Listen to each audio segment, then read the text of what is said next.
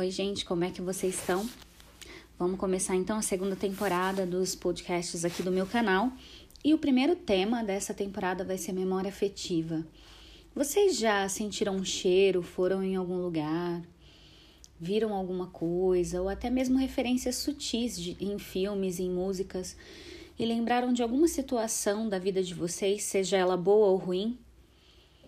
Então eu sinto que essa é uma das coisas muito fortes que compõem a minha personalidade, é algo muito forte no que constrói essa Cleânia. Porque depende do cheiro. Dias, por exemplo, se tá nublado, se tá ensolarado.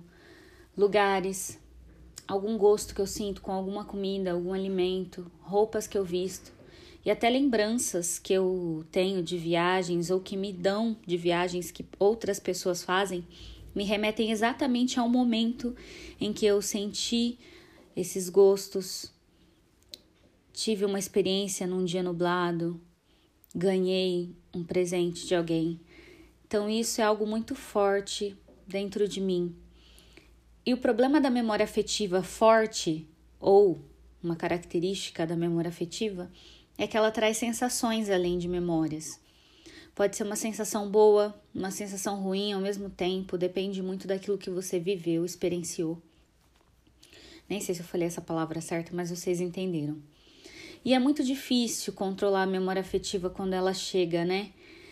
Às vezes é algo que toca muito a gente, como por exemplo, eu lembro exatamente do último dia que eu passei com meu pai quando ele estava vivo. E aí sempre que eu passo pelos lugares onde a gente passou naquele último dia, eu lembro exatamente sobre o que a gente conversou. Ou então eu lembro de outras memórias que eu tive com ele naqueles mesmos lugares, porque eu moro numa cidade pequena, então sempre tem aquele barzinho que ele frequentava, pastelaria da esquina. Ou quando eu encontrei com ele indo para o cinema e eu tinha ido completamente escondida. Ou quando eu queria em algum lugar e aí eu tinha que me esconder dele em determinados outros lugares. Então isso é algo bem forte para mim, assim, é bem presente na construção da pessoa que eu sou hoje.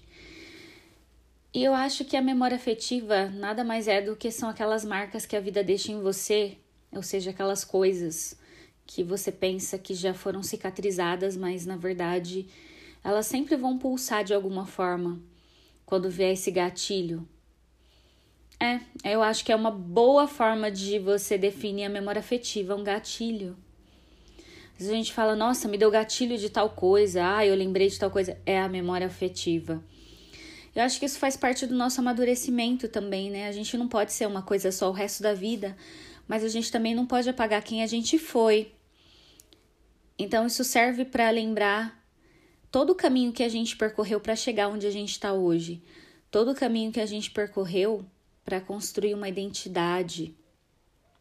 E é sobre as nossas dores e as nossas alegrias, né? E eu tô falando sobre isso porque eu não lembro de ser a pessoa que eu sou hoje sem os gatilhos, sem a minha memória afetiva, sem relembrar, sem viver na nostalgia de algo que já passou. E às vezes a gente acha que esse algo que já passou era muito maravilhoso, você estava muito bem nessa época em que você experimentou tal coisa, viveu tal coisa, quando na verdade que a gente só tem é o agora para viver. Eu sofro muito de ansiedade porque eu costumo viver lá na frente. E eu tenho uma depressão muito grande porque eu costumo relembrar de muitas coisas que já aconteceram e que eu achava que era um período bom da minha vida.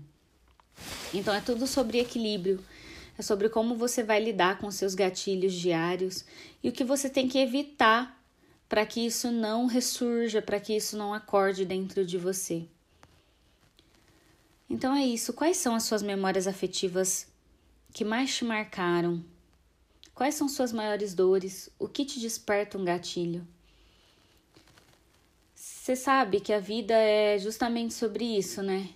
Pensar pensar e pensar. Eu, eu compartilhei uma coisa, inclusive hoje, no dia que eu estou gravando esse podcast, dizendo que pensar é algo que a gente precisa fazer. É inevitável na nossa vida e a gente precisa disso para ser um ser humano consciente. Mas isso é o que mais dói. E eu acho que de fato é sobre isso. meu amigo Juliano vai odiar que eu tô falando isso. É sobre isso e tá tudo bem. A gente precisa lembrar de onde a gente veio e a gente precisa focar no hoje onde a gente quer chegar. E não deixar que essa memória afetiva nos altere tanto, nos afete a ponto de se tornar uma doença. Eu não sou especialista, não sou psicóloga, vocês sabem que eu sou jornalista. Minha especialidade é a comunicação e não doenças da alma ou doenças do corpo, doenças da mente. Mas eu posso dizer com propriedade que as marcas que eu tenho, que a vida me deixou, e que eu preciso lidar com elas sempre, para que principalmente as piores não venham à tona e me destruam, é o que me constrói a cada dia, que me constrói, que me reconstrói, é aquilo que marca quem eu sou de verdade. Então é isso, gente. Se vocês gostaram, passem para outras pessoas esse podcast. Se vocês querem me seguir diariamente no Instagram, meu IG é o arroba Cleania Barros. E a gente se vê por aí, a gente conversa. Muito obrigada e até a próxima.